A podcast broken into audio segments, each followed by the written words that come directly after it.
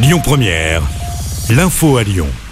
Bonjour Rémi, bonjour Jam et bonjour à tous.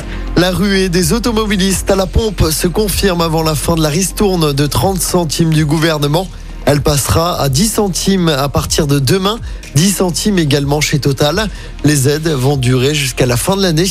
Bercy envisage pour la suite une aide ciblée de 100 à 300 euros pour les gros rouleurs.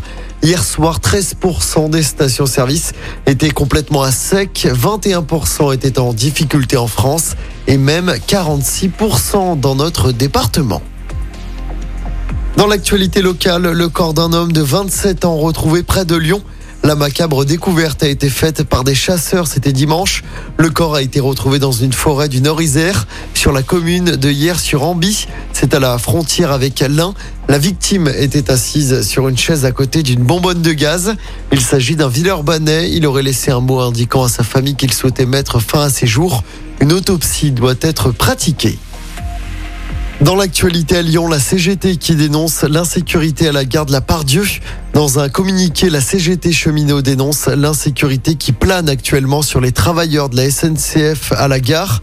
D'après le syndicat, deux cheminots ont été agressés dernièrement. D'abord le 27 octobre et le 7 novembre dernier. La SNCF n'a pas encore réagi.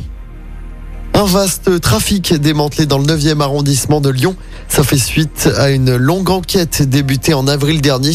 Une importante quantité de drogue avait été saisie dans le quartier de la Duchère. Six personnes ont été arrêtées en octobre. Ils étaient en possession d'armes et de grenades notamment.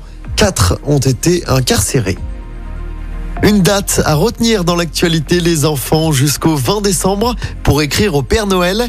Le célèbre secrétariat installé par la Poste à Libourne en Gironde rouvre ses portes aujourd'hui. Les enfants peuvent écrire au Père Noël de deux façons, avec une lettre traditionnelle ou bien par voie électronique. Les finances de l'OL sont bonnes. La billetterie a progressé de 45% pour atteindre un peu plus de 10 millions d'euros. La vente de produits dérivés a également augmenté de 54%. En revanche, les droits TV et le marketing ont baissé de 33%, notamment en raison de l'absence de Coupe d'Europe cette saison. Et puis côté terrain, on connaît le programme des matchs de l'OL lors de la reprise. L'OL jouera notamment contre Arsenal le 8 décembre et face à Liverpool le 11. Les deux matchs se joueront à Dubaï. En tout, les Lyonnais joueront 5 matchs amicaux avant la reprise de la Ligue 1 prévue le 28 décembre. Écoutez votre radio Lyon Première en direct sur l'application Lyon Première, lyonpremière.fr et bien sûr à Lyon sur 90.2 FM et en DAB+. Lyon Première